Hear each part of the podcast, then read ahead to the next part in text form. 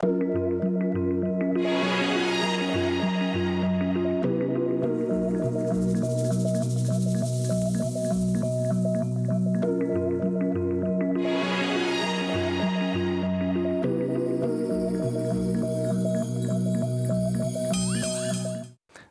et merci de nous retrouver pour la foi prise au mot, votre rendez-vous de réflexion et de formation. Cette semaine, une question qui revient à toutes les rentrées. Vais-je inscrire le petit dernier au catéchisme? Vais-je m'engager dans un groupe d'adultes chrétiens? Vais-je me former en théologie? Bref, est-ce que je crois encore que cela vaut la peine de transmettre le christianisme? Depuis une quinzaine d'années, on entend partout que la transmission est en panne, que cela ne vaut pas la peine de se lancer ni dans le catéchisme, ni dans ce qu'on appelait autrefois la mission, qui est devenue aujourd'hui un gros mot. Alors pourquoi une telle désaffection et est-elle justifiée? Et surtout, peut-on en rester là que faut-il transmettre et pourquoi? Telles sont les questions que je vais évoquer avec mes deux invités. Henri de Roite, bonsoir. Bonsoir. Vous êtes professeur de théologie pratique à l'Université catholique de Louvain et vous êtes aussi le directeur de la commission interdiocésaine de la catéchèse et du catéchuménat pour la Belgique francophone. C'est bien cela. C'est ça. Annick Raya, bonsoir. Bonsoir. Vous, vous êtes formatrice au service catholique de catéchèse et de catéchuménat du canton de Vaud. Alors peut-être qu'on va commencer par une question un peu, euh, un peu pas, enfin, pour vous expliquer votre, votre situation particulière. D'abord, c'est où le canton de Vaud? Euh, c'est en Suisse évidemment, mais euh, c'est où et euh, dans quelle situation vous trouvez-vous? Parce que c'est une situation qui n'est pas complètement identique à celle de tous les diocèses francophones. Oui, alors je fais partie du diocèse de Lausanne, Genève et Fribourg, qui a cette particularité, on va dire, de recouvrir quatre cantons suisses, donc quatre relations Église-État. Mais en plus, euh, il y a cinq régions, parce que le canton de Fribourg, il y a une partie germanophone et une partie francophone. Voilà. Donc c'est compliqué. Oui, Euh, C'est alors, suisse. et alors, ce qui est, ce qui est intéressant, c'est que Genève, Lausanne, c'est plutôt euh, les foyers de la, de la réforme. hein. Euh, Fribourg est resté très catholique. Euh, donc vous êtes dans une situation entre écuménisme et puis euh, pays où on est plus catholique de tradition. Voilà, alors ça, j'ai envie de dire, ça marque un peu aussi la vie de, de tous les jours, parce qu'on n'a pas forcément les mêmes jours fériés. hein. Oui. Euh, et puis, ben, dans, dans le canton de Vaud où je suis, euh, les catholiques étaient vraiment une toute petite euh, minorité avec euh, ben, une très très grande majorité de, de protestants qui étaient quasiment rel- religion d'État. Et puis, ben, les, les tendances s'inversent euh, gentiment. Le groupe le plus grand, en fait, ce sont ceux qui sont sans appartenance religieuse. C'est à peu près 40% de la population. Et puis les catholiques aujourd'hui sont aux alentours de 27% et 19% de, protestants. Voilà. Même question sur la, Belgique. Vous, vous êtes en gros le directeur de la catéchèse euh, francophone. Euh, Est-ce que c'est très différent ce qui se passe dans le nord du pays, c'est-à-dire du côté flamand, et dans le sud, c'est-à-dire du côté francophone? Oui, je dirais que les questions sont globalement les mêmes. Peut-être nous avons, dans la partie francophone, des questions qui sont venues plus vite que du côté néerlandophone. Je vous donne deux exemples. Nous avons par exemple plus, plutôt eu des demandes de personnes qui n'avaient pas été baptisées, qui demandaient le baptême, qui entraient dans une logique catéchuménale du côté francophone. Ça se marque notamment en propos de- du catéchumène des adolescents, il y a plus de demandes du côté francophone. Et un autre exemple, peut-être on peut dire globalement la sécularisation, la difficulté de, s'inscrire dans une démarche ecclésiale est peut-être venue plus vite du côté francophone. Mais les questions se ressemblent. Et entre les deux parties du pays, nous travaillons régulièrement ensemble sur les questions de catéchuménat de catéchèse désormais, oui. Hmm. Alors, bah, peut-être pour une première question un peu naïve, on parle de transmission de la foi. Est-ce que vous croyez que la foi, ça se transmet? Est-ce que vous ne croyez pas que ça vient de Dieu? Ah bah si, bien sûr. La foi, c'est d'abord un don que Dieu nous fait. Euh, et c'est vrai que moi, j'ai toujours un petit peu du mal avec cette expression euh, transmission de la foi, parce que ça donne l'impression que la foi, c'est un espèce de paquet qu'on se passe comme ça, euh, surtout rien toucher, garder tel quel. Ou alors, bah, ça serait un virus qu'on se... Qu'on se passe. qu'on se passe euh, et qu'on essayerait d'éviter. Non. Euh, c'est vrai qu'on utilise des fois le, le vocabulaire de la contagion en disant que la foi, c'est quelque chose qui peut être contagieux, euh, mais c'est dans un sens euh, très positif. Euh, moi, j'ai l'impression que ce qu'on peut transmettre, surtout aujourd'hui, c'est une pratique religieuse. Euh, tandis que la foi, eh ben, c'est une relation avec, avec le Christ. Donc, transmettre une relation, non, on peut, on, peut, on peut inviter, on peut proposer, on peut conduire, on peut créer les conditions favorables. Mais après, c'est un mystère qui se passe entre chaque personne et Dieu. Vous êtes d'accord, Henri Droite Oui, c'est cela. Moi, souvent, je parle de la foi comme un, un moment où l'on donne sa confiance, où l'on fait confiance. Et ce n'est pas quelque chose que l'on peut imposer à une autre personne, c'est quelque chose qui vient de soi ou que l'on reçoit dans la relation avec un autre. Mais évidemment, il est possible de suggérer, de faciliter. On peut aussi dire que l'on témoigne par rapport à d'autres et que ces personnes, entendant comment cela a bougé les choses dans ma propre vie, vont peut-être être questionnées elles-mêmes, vont peut-être intéressées, vont peut-être trouver une réponse ça fait partie aussi en partie de la transmission, peut-être, euh, je ne vais pas parler de devoir, mais quand même d'une responsabilité de ceux qui ont vécu dans une tradition de la faire connaître aux générations suivantes. Il y a une dimension patrimoniale et parfois aussi de, de construction de mmh. foi qui se passe là derrière.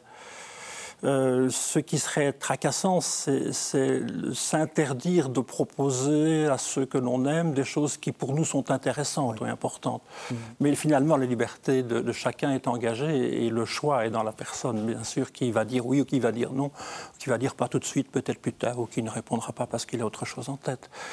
Euh, quand euh, Annick parle d'un paquet, moi je comprends cela aussi comme euh, quelque chose qui serait identique. En fait, la foi, c'est une relation, comme elle le disait, à une personne, et cette relation construit quelque chose d'un peu différent chez chacun, tout en ayant la même relation avec cette personne. Mmh. Du coup, qu'est-ce que vous transmettez, enfin, qu'est-ce que vous participez à transmettre? Vous transmettez le catéchisme, vous, vous transmettez l'Église, vous transmettez euh, des pratiques, des bonnes pratiques, si j'ose dire. Euh, vous voyez, non, mais comme dans la formation, euh, des... comment vous le voyez? Il y a certains aspects de tout ce que vous dites. Mais je dirais que dans un groupe de, de catéchèse, ce qu'on cherche à vivre, c'est justement cette rencontre avec le Christ. C'est d'ailleurs euh, ce que dit le directoire euh, de, catéchèse. Le, but définitif de la catéchèse, c'est de mettre quelqu'un en, intimité avec le Christ. Alors je vous interromps. Le directoire Le directoire pour la catéchèse. C'est quoi? C'est le document euh, qui vient de, du Vatican et qui va dire pour l'ensemble de l'Église catholique, quel que soit le territoire sur lequel on est, qui donne des principes directeurs. D'accord. Voilà, d'où le mot directoire. D'accord. Donc le directoire dit il faut euh, faire une expérience, enfin, mettre en contact d'une certaine façon avec, ça. avec Dieu. Alors après, euh, bah, cette expérience, elle se vit euh, souvent dans un groupe qui est déjà une, qui est une cellule d'église. Donc on va aussi pouvoir parler des témoins qui nous ont précédés. Et puis, si je prends l'exemple euh, ben, de parents qui euh, emmènent leur enfant euh, rencontrer un ami, par exemple, ben, ils vont lui parler de cette personne avant de, avant de le rencontrer pour de vrai. Donc cet aspect-là aussi, de pouvoir découvrir que dans la Bible, on nous parle, c'est une parole que Dieu nous adresse à travers les âges et qui nous parle encore aujourd'hui. Certains ont fait cette expérience et aujourd'hui, il y a encore quelque chose qui nous est dit à travers cette parole. Hmm. Alors évidemment, en entendant cette manière de, enfin, de parler, on voit bien qu'il euh, y a eu une très grande évolution, parce que euh, ce qu'on garde de la catéchèse, c'est le caté. Mhm. Euh, le caté, c'est-à-dire un ensemble de choses qu'il fallait savoir. Alors, dans le, dans le, pire des cas, le petit catéchisme, je ne sais pas si ça existe encore. Oui, oui.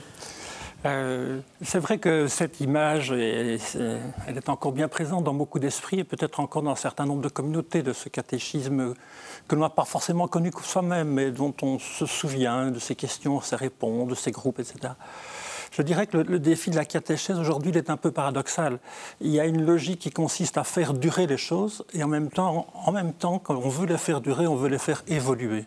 Hmm. Alors faire durer, c'est que le mandat de la catéchèse reste le même à travers les siècles.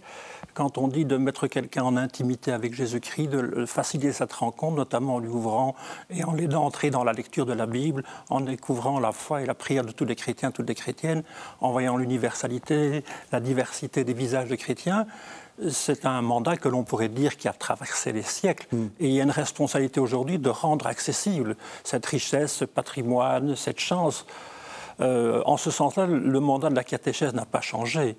la catéchèse à des gens qui veulent comprendre qui est Jésus, va, va essayer de les faire aller un peu plus loin dans cette rencontre. Donc vous êtes un peu les gardiens du temple on a un rôle un peu d'avant-garde, je trouve. Dans ah.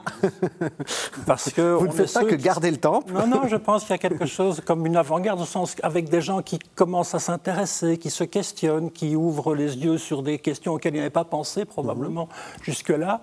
On va petit à petit entrer dans une conversation, dans une proximité, dans un dialogue qui va montrer la richesse d'une histoire, d'un patrimoine.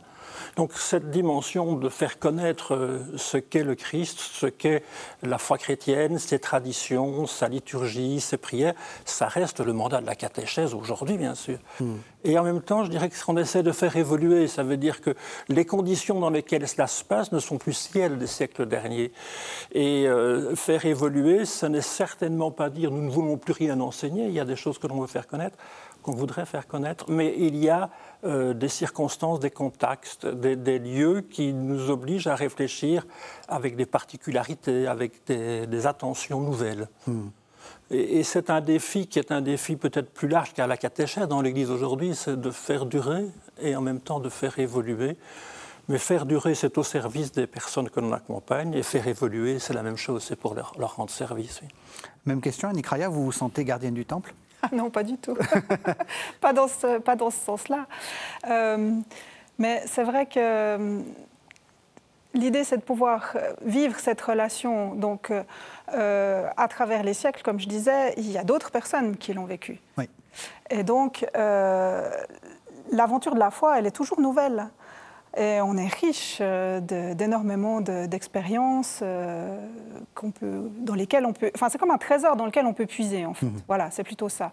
On est des, on est des héritiers, mhm. euh, mais ça ne veut pas dire qu'il n'y a rien de, de, nouveau devant nous. Ça, c'est toujours le mystère de l'esprit aussi l'esprit parle, parle aujourd'hui et euh, bah, je ne sais pas, l'avant 2023, personne ne l'a encore euh, jamais vécu. Mhm. Donc c'est toujours quelque chose de nouveau. Et, comme les personnes sont nouvelles aussi, on construit, euh, on essaie de construire avec elles. Pour, moi, l'enjeu, comme le dit André Faution, c'est pas de croire comme, mais c'est de croire avec les personnes. Mhm. Ce C'est pas de faire des clones en fait. C'est mhm. que chacun puisse trouver son chemin vers le, vers le Christ. Alors après, il y a une dimension ecclésiale aussi, euh, je pense que c'est un des grands enjeux aujourd'hui, euh, de pouvoir euh, conduire les personnes, enfin de pouvoir aider les personnes à développer leur, intériorité, mais de pouvoir aussi le faire en groupe.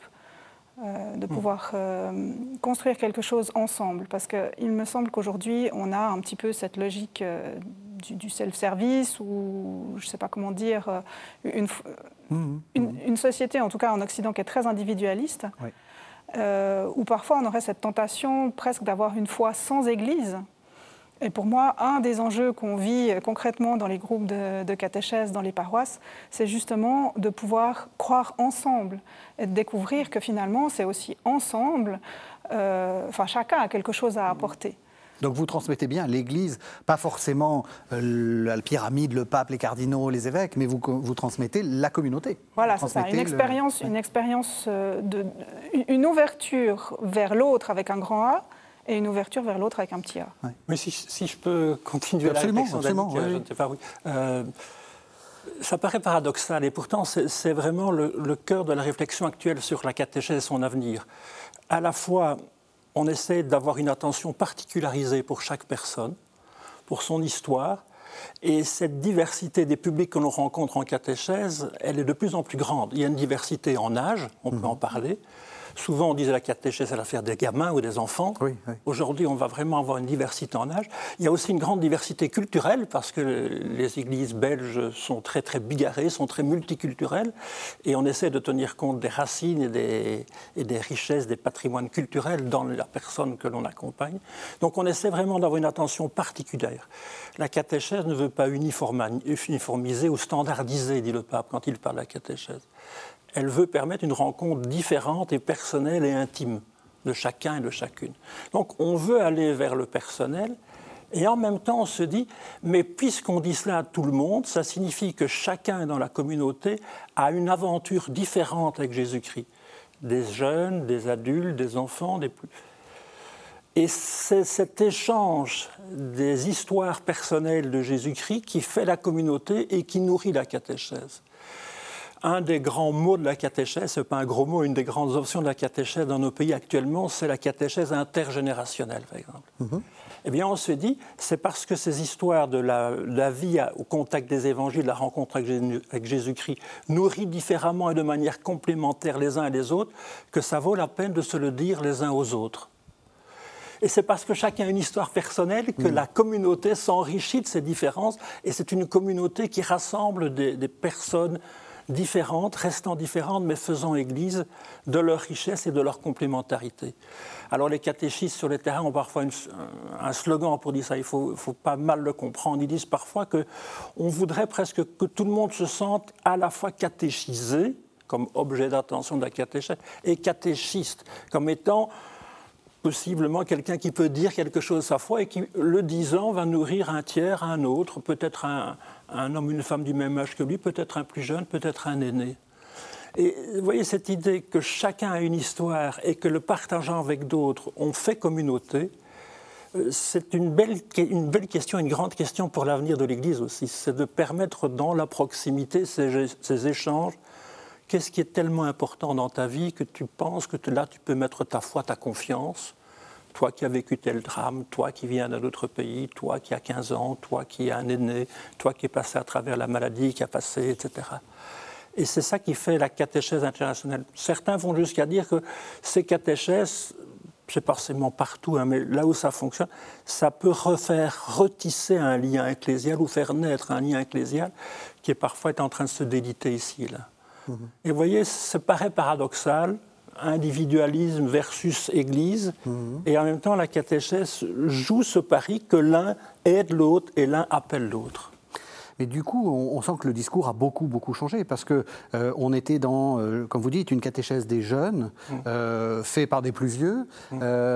et des jeunes qui se catéchisent ensemble, en fait. Là, vous êtes en train de dire, il faut, il faut mettre en place des. Mais alors, concrètement, on fait comment C'est-à-dire que c'était bien simple avant, la dame cathée, les petits gamins qui allaient au caté. Comment, comment concrètement on organise les choses? Bah, la première chose, c'est on peut se dire que beaucoup de communautés se disent lorsque nous faisons une activité pour les, gamins, pour les jeunes entre eux, il y a des activités qui peuvent être immédiatement élargies à d'autres. Oui. En Belgique, traditionnellement, avant les grandes fêtes de la foi, les enfants allaient avec le catéchiste et le curé souvent faire une vivre une récollection ou une, retraite de, trois jours en abbaye, par exemple. Mhm. Mais rien n'empêcherait que ce même curé, cette même communauté dise tiens, nous avons une belle occasion, les enfants sont en train de se préparer à une fête, ils vont aller dans cette retraite, mais est-ce qu'il y a d'autres personnes, des, des années, des aînés, des adultes, pas seulement les parents, de la communauté qui seraient intéressés Et on peut partir en communauté plus large? Un autre exemple, euh, une paroisse de Bruxelles organise une catéchèse biblique et euh, annonce avant le début de l'année aux enfants et aux parents, voilà les trois, quatre textes bibliques qui vont nous servir de fil rouge. Et les catéchistes peuvent animer les discussions avec les enfants sur ces trois, quatre textes bibliques, mais rien n'empêche que parallèlement, la communauté paroissiale organise des soirées, des échanges, peut-être euh, euh, une formation sur les mêmes textes pour les adultes, et qu'à certains moments, ces deux groupes se rassemblent et échangent ce qu'ils ont découvert en lisant tel ou tel passage de la Bible. Oui. Ah, vous donnez de bonnes idées, c'est intéressant. Il y a des initiatives comme ça qui naissent euh, assez fréquemment. Uh-huh.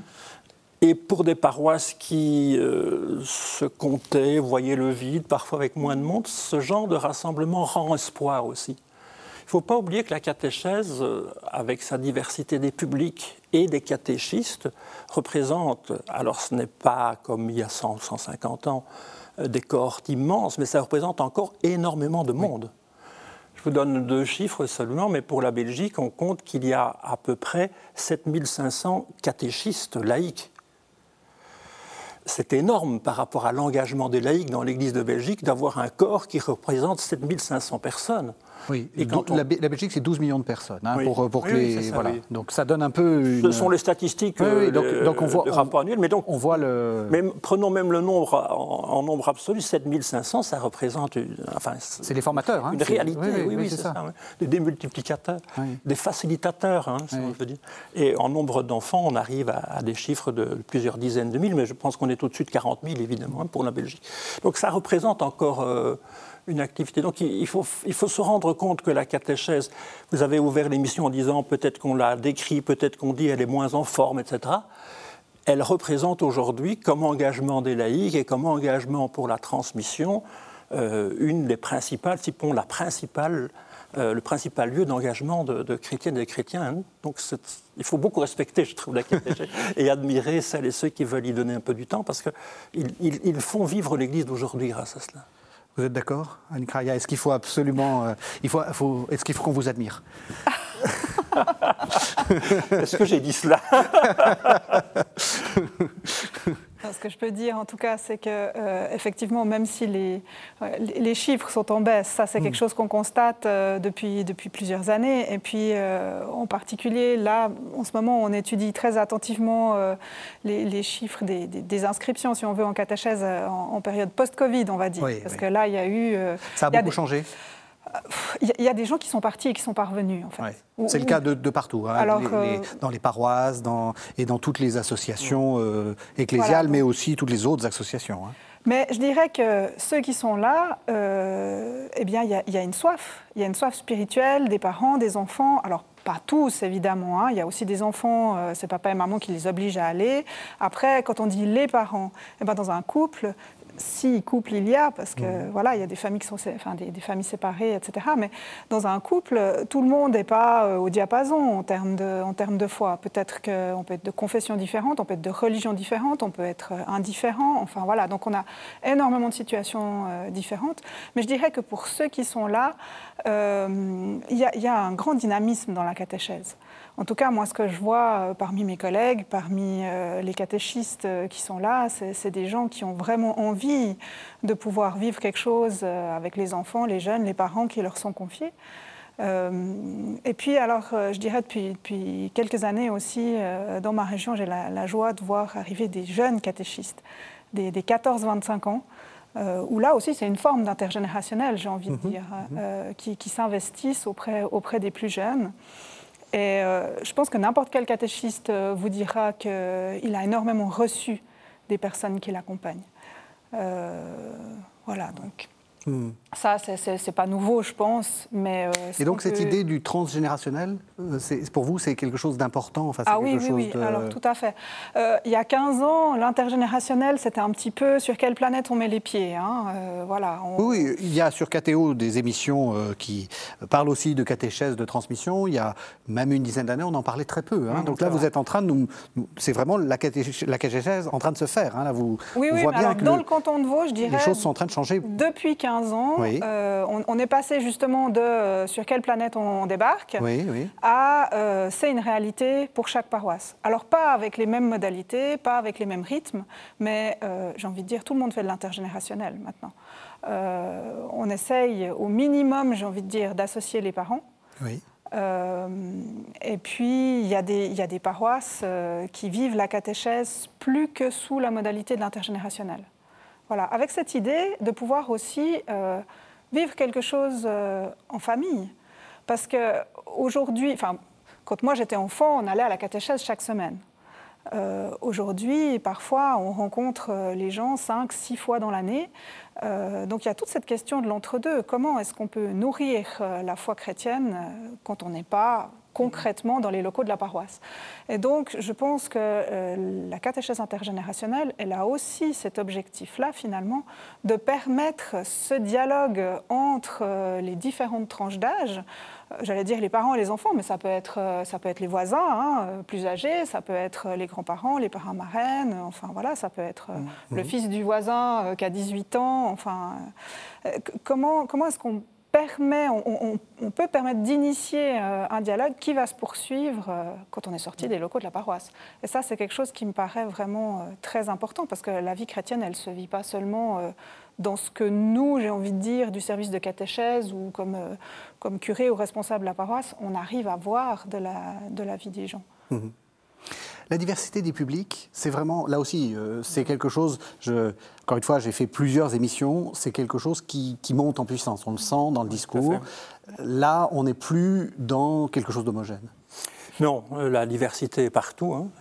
Elle est dans le fait des catéchistes qui ont des âges différents, qui ont des histoires de vie différentes, mais bien sûr, elle est très très forte dans les publics qu'on accompagne en catéchèse. Euh, et les demandes des familles sont assez différentes aussi. Hein. Euh, Annick vient de parler de l'importance des familles. C'est peut-être le deuxième mot fort de ce qui est en train de sortir dans les recherches sur la catéchèse. Après le mot intergénérationnel, il y a ce lien aux familles qui a, évolué très fort. Euh, mais quand on écoute les familles, il y a des familles qui attendent des choses assez différentes les unes des autres. Euh, il y a des familles qui disent j'ai besoin d'avoir à côté de ce que je donne comme éducation chrétienne à la maison, un enseignant qui va enseigner les vraies choses de la foi à mon enfant parce que je veux qu'il ait euh, tout le patrimoine chrétien. Moi, je donne, euh, si possible, une éducation chrétienne. Je prie avec mon enfant, mais je voudrais avoir une aide pour lui donner une colonne vertébrale solide. Mhm. Et donc, il y a des demandes très explicites de contenu que les parents font. À côté de ça, il y a des parents qui disent Je ne sais pas trop, je ne vois pas très bien quel temps j'aurai pour faire cela, mais je vous fais confiance, dites-moi ce que vous faites, et, si on me demande mon avis, je soutiendrai ce que vous avez fait, etc. Il y a des parents qui disent je veux bien le faire, mais à condition qu'on le fasse ensemble. Je ne veux pas vous confier mon enfant et que je ne sache rien de ce qui s'y fait. Est-ce que je pourrais venir aux réunions? Est-ce que je pourrais participer Voilà. Alors petit à petit se met en place l'idée que les premiers responsables de toute éducation, c'est toujours les parents euh, ou les tuteurs, enfin les personnes en contact direct et quotidien avec les jeunes, les enfants, et que les acteurs de la vie de l'Église qui, à la demande des familles, les soutiennent, les aident, vont s'entendre, vont dialoguer, vont proposer comment collaborer. Il y a des diocèses, par exemple en Italie, où avant d'inscrire enfants en catéchèse, on réunit d'abord les parents pour leur dire mais comment allons-nous travailler ensemble? Qu'est-ce que sera votre part? Quelle sera la nôtre? Et comment plusieurs fois dans le parcours qu'on va faire, nous nous retrouverons pour évaluer et pour ajuster? Vous voyez, il y a vraiment cette idée d'un partenariat éducatif. Un pacte. C'est le mot du pape. Hein. Il parle parfois d'un pacte éducatif pour une éducation intégrale. Donc ce sont peut-être des formules ambitieuses, mais, mais c'est vraiment quelque chose d'avéré, vous savez. Hmm. C'est que les parents, euh, mais c'est normal, c'est normal, il y a eu tant de, motifs pour justifier cela, euh, qui veulent faire la démarche d'inscrire un enfant, veulent être partie prenante et plus qu'informer, si possible, être acteur également. Mhm. Et je vous dis, pour certains parents, c'est aussi un chemin de retour vers la foi, vers la découverte de la Bible ou vers la découverte, par exemple, d'un livre de spiritualité ou que sais-je. Donc il y a de belles initiatives qui, à cause des enfants, évangélisent ou accompagnent l'évangélisation des parents et cela marche euh, relativement bien. On n'imaginerait plus aujourd'hui euh, concevoir un projet catéchétique en chambre sans que les parents soient co-impliqués. Hmm. Pas simplement les tenir dans une salle où silencieux, ils devront noter l'heure de la réunion et puis rien de plus, mais euh, réfléchir comment, pour cet enfant-là que vous aimez tant, vous les parents, nous qui essayons de rendre service, nous allons travailler avec vous pour que des choses de la vie spirituelle, peut-être des choses aussi de la tradition de la famille. Il y a des familles qui nous disent aussi, ça fait de nombreuses générations que nous sommes identifiés comme une famille chrétienne, catholique. Est-ce que vous pouvez nous aider à faire que cela continue encore Il y a, mmh. cette variété. Et on pourrait bien sûr parler euh, de variétés qui sont également liées à des histoires culturelles. Euh, la Belgique est un pays euh, de, grande mixité culturelle avec des gens de différents continents qui amènent aussi une tradition parfois plus populaire. Mhm. parfois avec des gestes qui ont une portée symbolique que des enfants de chez nous ne connaissaient pas et qu'ils découvrent et parfois qu'ils adoptent. Mhm. Donc c'est aussi la richesse, la diversité qui, s'appelle en catéchèse, qui s'introduit en catéchèse grâce à cela. Mhm. Vous aussi, c'est pareil, vous essayez de, vous adapter Parce que c'est déjà gérer les enfants, c'est compliqué, mais alors gérer les parents, comment est-ce qu'on fait? Comment, Enfin, je veux dire, parce que euh, si j'ai bien compris, il faut s'adapter à chaque euh, type, on va, on va, dire chaque âge, chaque milieu. Et si en plus vous avez à vous adapter à chaque demande, concrètement, c'est un numéro d'équilibrisme. Ah oui, comment on fait? Comment on fait? Comment on fait? Ben, On demande à l'esprit de nous aider. Franchement, il y, y, a plein de situations où... Euh, mais ça demande de pouvoir prendre le temps, en fait. Et c'est souvent ce qu'on n'a pas beaucoup euh, dans, dans cette vie de fou un peu qu'on mène, euh, c'est vrai que ça, demande de pouvoir se connaître. Donc euh, il y a une demande de convivialité aussi euh, de la part des, familles, de pouvoir se connaître entre eux, de pouvoir se, connaître entre les, acteurs, j'ai envie de dire, de la catéchèse et les, familles. après, peut-être par rapport à ce que, ce que Henri disait, moi je vois encore un, un type de famille qu'il n'a pas cité, c'est ceux qui disent, moi je n'y crois pas, mais j'aimerais que mon enfant euh, puisse, euh, puisse découvrir. Voilà, c'est ça. Euh, j'aimerais qu'il ait le choix. Et donc moi, je ne peux pas lui offrir ce choix-là puisque je, n'y crois pas. Mais alors, je, je, vous le confie pour qu'il puisse faire à un moment donné un choix, un choix éclairé. Euh, voilà, donc c'est des, des, des, challenges en fait, euh, parce que l'idée c'est que tout le monde puisse se sentir accueilli tel qu'il est, euh, parents et enfants. Et c'est pour ça que souvent on marche sur des œufs, parce que certains arrivent aussi en se disant je vais être jugé parce que ma situation fait que ci, fait que ça, etc. c'est pas votre rôle non, c'est pas notre rôle, pas du tout. Au contraire. Alors nous, c'est vraiment d'accueillir tout le monde. Euh, et puis, bah, on s'inspire beaucoup des attitudes de Jésus dans le, récit des disciples d'Emmaüs, où on voit que la première chose que Jésus fait, c'est qu'il s'approche et qu'il marche avec eux. Mhm. Et pour moi, il y a une grande partie euh, de, notre vie en catéchèse, elle se situe là, en fait. Euh, de pouvoir s'approcher, marcher avec eux, faire, enfin, faire connaissance, faire un bout de chemin ensemble. Euh, et puis à un moment donné, de pouvoir euh, ouvrir la parole ensemble, prier, célébrer. Euh, parfois, on a l'impression qu'il faut commencer par la messe. parfois, oui, mais il y a plein de situations dans lesquelles c'est vraiment un long chemin avant de pouvoir vraiment célébrer ensemble. Mhm. Voilà. Et on a des parents qui arrivent un petit peu en se disant si je leur donne le petit doigt, je vais me faire manger le bras. Excusez-moi de l'image, mais, c'est vraiment ça. donc, euh, ils, croient qu'il faut absolument qu'ils rentrent dans les cases, euh, et donc ils se disent euh, oulala, là là, et puis moi alors. je ne viendrai pas tous les dimanches à la messe, etc. Et c'est pas notre première demande. Oui. Euh, c'est important ce que vous dites. Il y a beaucoup de choses qui se jouent à la première accueil hein, des parents, bien sûr. Et euh, ce qui arrive de plus en plus, c'est que dans le temps, on disait aux parents rendez-vous tel, tel, jour à telle heure à la salle paroissiale, on va vous donner les consignes et combien il faudra payer. Euh, on peut peut-être faire une information, mais souvent maintenant le catéchisme va aller dans la maison des de la famille, parler, écouter. et vous voyez, on, est sur un mode du relationnel que l'on accompagne. Hein. Mmh. Ça, on euh, aimerait bien, mais c'est vrai qu'après, en termes de nombre de personnes, ah c'est ah, souvent difficile. Oui, c'est ça. Mais, vous voyez, enfin, l'idée est là, hein, c'est sûr. Hmm. Après, il y a des situations dans lesquelles, de toute façon, on ne peut pas faire sans les parents. Euh, par exemple, quand il s'agit des plus petits, euh, dans ma région, on vit depuis de nombreuses années l'éveil à la foi. On, dit 0-6 ans, alors soyons clairs, on s'adresse plutôt à des 3-6 ans, mais avec une présence de, plus petits. Oui, justement, c'est une, une expérience que vous menez. Enfin, je ne sais pas, c'est une expérience aussi. C'est le stade oui, ou si c'est quelque chose. Mais, expliquez-nous de, quoi il s'agit, parce que euh, vous faites de l'éveil à la fois, donc vous vous occupez euh, euh, jusque, enfin, depuis le nourrisson. Peut-être que vous n'avez pas les nourrissons, et c'est écuménique. Voilà, alors c'est vrai que dans le canton de Vaud, il y a cette particularité depuis de, très nombreuses années, hein, je ne saurais pas dire depuis quand, mais en tout cas 20 ans, euh, de pouvoir le vivre dans la, plupart des, endroits de manière œcuménique. Ça veut dire que la paroisse protestante et la paroisse catholique euh, vont proposer des rencontres d'éveil à la foi aux jeunes familles euh, de, la région. Euh, alors moi, je fais partie d'une équipe œcuménique avec, avec ben, on est des catholiques et des protestants, et chaque année, on, rédige un parcours qu'on propose après aux paroisses, et voilà, les animateurs puissent dedans. Mais alors concrètement, au tout petit, comment est-ce qu'on fait? Alors c'est sûr que eux, on, ne va pas, on, va pas leur demander d'apprendre des choses par cœur, on ne va pas leur faire un enseignement euh, mhm. du, style euh, scolaire, j'ai envie de dire. Voilà.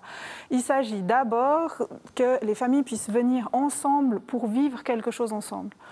Euh, et alors n'oublions pas aussi que ben, c'est un âge où, la concentration elle est, très courte. Hein. Donc, De toute façon, on va, être, on, va, on va essayer le plus possible de se mettre au niveau des enfants. Alors quand je dis au niveau, on, on s'assied par terre, on a un environnement qui leur permet vraiment... Euh, c'est vraiment l'enfant qui est au centre euh, à ce niveau-là, avec sa capacité de compréhension, sa capacité de, de concentration. Mais un cœur grand comme ça, la plupart du temps. Oui, oui.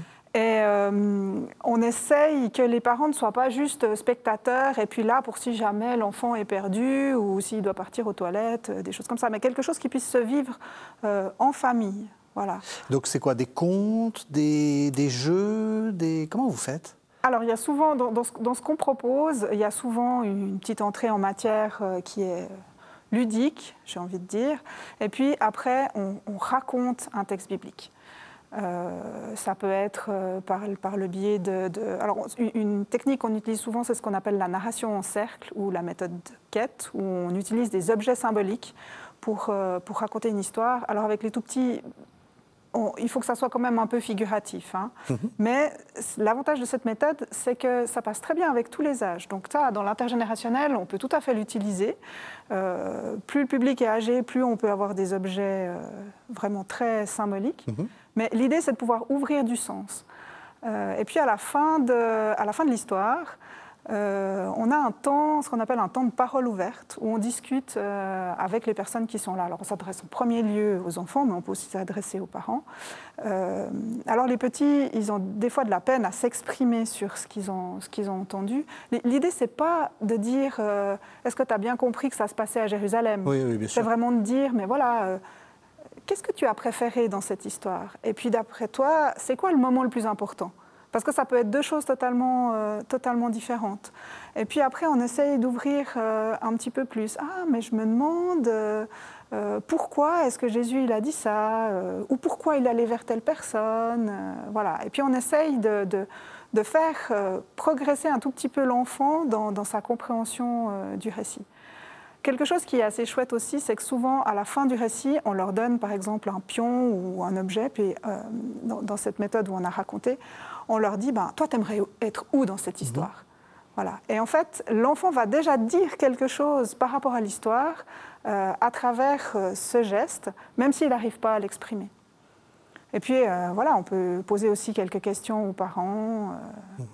Et puis, une fois qu'on a raconté, eh bien, il y a un temps de prière, la plupart du temps.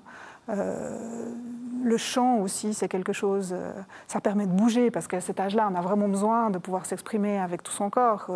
Ah, les autres âges aussi, mais après on devient peut-être euh, réservé, pudique, j'en sais rien. On ose moins. on, est plus attentif au regard des autres. Euh, mais avec les petits, il faut vraiment que ça passe avec les cinq sens. Mhm. Et puis on a souvent aussi euh, quelque chose un peu du style créatif, un bricolage qui permet aussi aux parents, aux enfants d'être ensemble. Et puis alors, il y a la plupart du temps, il y a la collation. Ah, le goûter. Ça, ah bah ça, c'est super important pour tout le monde parce que c'est aussi c'est le moment où les parents parlent entre eux aussi. C'est là qu'il y a des liens qui se créent avec les animateurs aussi. Mais euh, voilà, c'est vraiment une, euh, une démarche euh, familiale. Ça peut être avec les grands-parents aussi. Hein. Mhm. Et je me permets d'insister, mais c'est tellement important d'avoir ce moment où la question de Dieu se pose, se vit, se, ressent, avoir une ouverture à, à, la prière, à la vie spirituelle jeune, comme ça, parce que c'est presque la base qui manque à beaucoup de, jeunes aujourd'hui. Oui. Et quand on commence la catéchèse seulement en en faisant que de l'enseignement, euh, s'il n'y a pas eu cette expérience du spirituel, de la question de sang, peut-être de la prière, peut-être les cinq sens, comme Annick disait, c'est beaucoup plus difficile. On apprend à propos de quelque chose que l'on ne connaît pas, que l'on n'a jamais expérimenté, qu'on n'a jamais vécu. Oui. Et, l'éveil euh, ouvre un terrain favorable pour pouvoir après alors aller dans une structuration petit à petit des choses de la foi. Mais justement, j'allais, euh, ça va poser la question de la pédagogie religieuse. alors peut-être quand même une, question un peu, un peu provocatrice.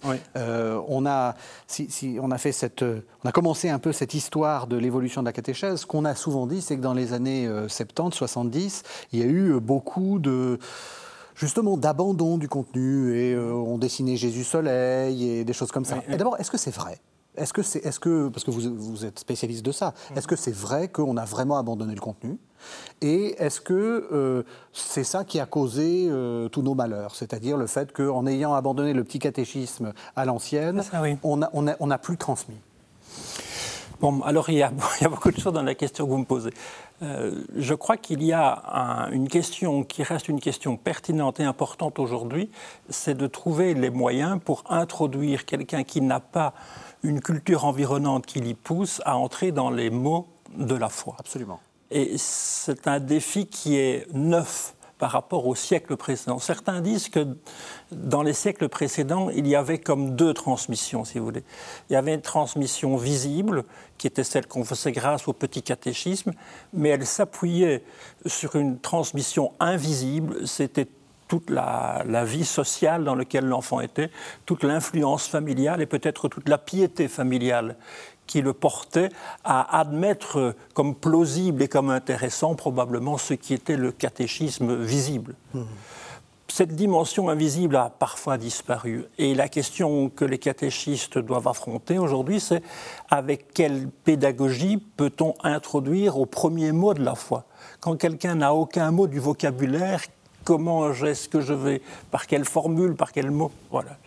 Et donc cette question est, probablement taraudante et elle est assez neuve, et en même temps elle est un peu éternelle. C'est la question du kérigme, c'est d'aller au cœur de la foi et de dire l'essentiel de la foi. En même temps, c'est très intéressant ce que vous dites parce que c'est un peu ce qui se passe aussi dans l'école où on dit il faut à la fois transmettre les contenus, mais il faut transmettre la citoyenneté, mmh. surtout en France, on parle beaucoup de citoyenneté, euh, les, valeurs républicaines mmh. ou les valeurs, bon, etc. Euh, on voit bien que c'est le même problème qui se pose partout. Oui. Alors, euh, Avec cette acuité qu'effectivement, il n'y a plus de, transmission. Donc c'est vrai, vous, finalement, vous faites deux choses à la fois. Oui, et euh, c'est un peu la difficulté de certains, parce que dans le même groupe, il peut y avoir des gens qui sont vraiment au, balbutiement des premiers mots, et d'autres qui peuvent avoir été dans une famille qui les a portés déjà très loin. Et donc c'est pour ça que le coût humain et l'adaptation est permanente. C'est vrai qu'aujourd'hui, on, accorde une plus grande importance, peut-être qu'il y a 30 ou 40 ans, à la dimension biblique de la catéchèse. Et les contenus sont, sont évidemment fondamentaux et essayent d'être dits avec les mots qui permettent de les aborder et d'en de, comprendre la pertinence pour aujourd'hui. Peut-être euh, euh, il y a encore aujourd'hui des catéchèses qui essayent de trouver les supports et la question des supports est compliquée par Internet, par le jeu, par euh, euh, l'audiovisuel, etc. Mais derrière la question des supports se pose cette question de se dire comment est-ce que je vais être un facilitateur pour entrer dans ces contenus. Mmh. Ouais. Est-ce que vous diriez, je, reprends ma, question, est-ce que vous diriez quand même qu'il y a eu un moment où on a abandonné le contenu ou est-ce que c'est une légende? Parce que moi j'ai l'impression, c'est un peu comme ce petit catéchisme que euh, certains nous disent avoir, euh, avoir subi, entre guillemets, alors qu'en réalité, euh, dès les années 60, on était dans autre chose. Donc c'est des gens très très vieux qui ont connu ce catéchisme-là. Et donc ils l'ont probablement jamais connu en fait. Oui, c'est vrai, c'est vrai. Mais c'est une, enfin, le catéchisme a eu dans l'histoire culturelle de l'Europe une et, on peut dire des autres continents, parce que c'est vrai aussi pour l'Amérique du Sud, pour l'Afrique, une telle importance que c'est la mémoire qui revient toujours. Hein. Alors c'est vrai qu'à un moment donné, lorsqu'on considérait que tout le public était forcément intéressé par les contenus, à des gens qui ont envie de savoir, on peut arriver tout de suite, voilà la réponse que tu attendais, je te donne la réponse. Et je pense qu'il y a une cohérence entre une société qui, est là, qui était ou qui est, dans certains pays, c'est encore le cas aujourd'hui, largement marquée par euh, un environnement porteur du niveau chrétien, de dire, mais bien sûr, nous sommes là, nous apportons le contenu. Dans les années 70, des gens ont commencé à se dire, mais ça ne sert à rien de donner des réponses à des gens qui n'ont pas de questions. L'important, c'est de susciter la question, d'aller voir où la question pourrait naître. Est-ce que derrière l'amour que tu découvres, est-ce que derrière euh, les relations aux autres qui, vont qu'à un cas, est-ce que derrière la peur que tu as de voir tes parents euh, malades, est-ce qu'il n'y a pas des questions religieuses, des questions de sens qui se posent? Et donc on a pris beaucoup de temps un peu à, à ouvrir la possibilité de se poser une question religieuse. Mm-hmm. Et dans les catéchèses qui n'aboutissaient pas, on était toujours à se poser des questions qui permettraient un jour de se poser une question religieuse et d'arriver un jour à du religieux. Et donc je crois que c'est cela qui a été l'histoire On ne voulait évidemment pas ne plus transmettre, mais on se disait on ne peut pas donner des réponses à des gens qui n'ont pas de questions. C'est ça. Alors aujourd'hui, les choses évoluent parce que les questions, Annick le disait, se posent plus explicitement pour certains, parce que l'on a compris que rester toujours dans les préambules ne permet pas finalement, et puis parce qu'il y a aussi des expériences, parfois sensorielles, parfois collectives, parfois artistiques et qui font entrer dans le mystère ou entrer dans la question sans avoir des préalables qui, n'en finissent pas. Et donc je pense qu'on est arrivé euh, à une autre étape que celle que vous décriviez mmh, dans les années 70. L'expérience. Euh, l'un et l'autre, on sent que c'est quelque chose, euh, faire faire l'expérience de Dieu, etc. Est-ce que, enfin, est-ce que c'est bien ça le, le cœur finalement? Est-ce que c'est ça qui vous anime? Oui, parce que c'est une rencontre que j'ai faite moi-même. Et euh, ben, comme disait Henri, euh, c'est quelque chose que j'ai envie de, de pouvoir partager, plus que transmettre, j'ai envie de dire, de pouvoir, de pouvoir partager, mais dans le respect de, de, la personne qui est en face. Euh, et donc, voilà, voilà quelque chose qui me fait vivre. Regarde si il n'y a pas quelque chose qui peut être bon pour toi là aussi. Et donc, est-ce que, enfin, est-ce qu'il y a des techniques pour ça Non, mais je veux dire, est-ce qu'il y a une pédagogie de l'expérience? Alors, euh, franchement, j'en sais rien. Je suis peut-être comme Monsieur Jourdain euh, qui fait de la prose sans savoir. mais euh, pour, moi, il y a, peut-être il y, a un certain nombre d'ingrédients, on va dire, peut-être. Mm. déjà, il y a justement le respect, la bienveillance, l'écoute. il y a aussi être disposé à se laisser déplacer. Mm-hmm. si on pense qu'on sait tout, voilà, on ne va pas pouvoir euh, faire, vivre grand-chose. Euh, pour moi, la foi, ça reste quelque chose de vraiment dynamique dans, le souffle de l'esprit. Donc, euh, moi, je suis déstabilisée souvent par les questions que me posent mes enfants, ou des fois je leur dis, mais tiens, j'avais jamais mhm. imaginé les choses sous cet aspect-là. Mhm. donc, je pense que oui, il faut avoir une certaine souplesse, mais dans le, pas dans le sens où on va abandonner des choses, dans le sens où en fait il faut être prêt euh, à l'imprévu. C'est ça. Oui, c'est ça. Je trouve que c'est très bien répondu. Euh, parfois, les, les, gens parlent d'initiation, hein, oui. en disant il faut bien de, de prendre, de plonger dans, dans une réalité, de, de l'expérimenter, de la vivre, et puis après de décoder ou de revenir sur le vécu pour essayer d'en comprendre la portée. C'est ça le, fameux directoire dont, parlait Annick, euh, qui propose comment faire la catéchèse à l'échelle de l'Église universelle. Il demande bien sûr à chaque lieu d'adapter cela au contexte. Il dit que c'est une euh, école de découverte de la totalité, de l'intégralité de la vie chrétienne et que la vie chrétienne il y a du, vécu avec d'autres, il y a du célébrer, il y a joindre les mains, il y a participer euh, aux dons sacramentels, il y a être solidaire par rapport à d'autres, il y a bien sûr lire, ouvrir la Bible et lire la Bible seul ou avec d'autres, etc.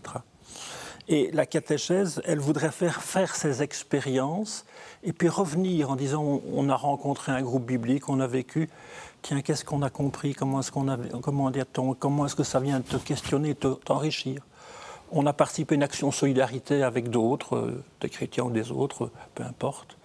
On l'a fait, on l'a expérimenté. Après, qu'est-ce que ça vient dire? Est-ce que ce serait imaginable que des femmes et des hommes se disent je suis de Jésus, je suis disciple de Jésus, et soient complètement indifférents aux plaies, aux douleurs, aux malheurs des gens? Mmh, mmh. Est-ce qu'il n'y aurait pas une sorte de contradiction majeure à dire je, je, veux ça et en même temps je ne me. Enfin voilà.